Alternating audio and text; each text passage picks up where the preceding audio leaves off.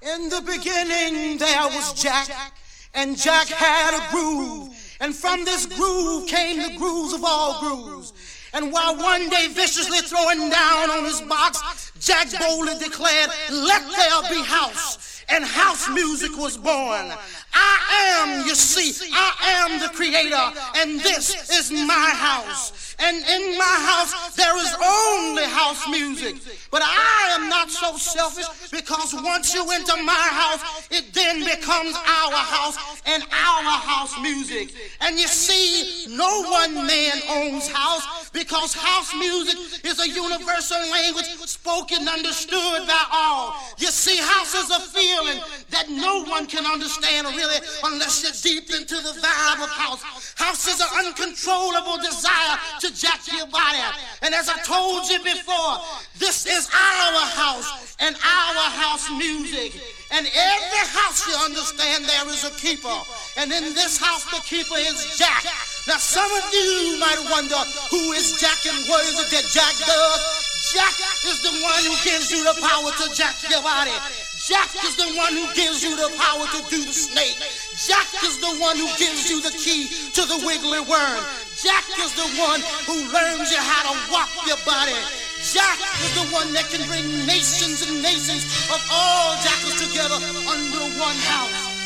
You may be black, you may be white, you may be Jew or Gentile. It don't make a difference in our house. And this is fresh.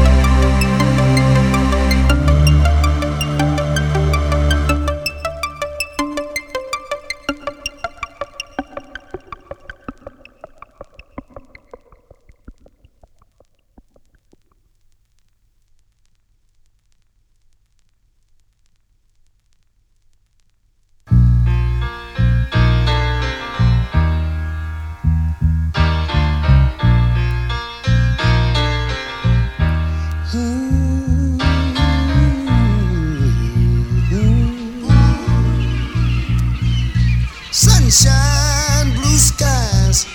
Please go away. A girl has found another and gone away. With her went my future.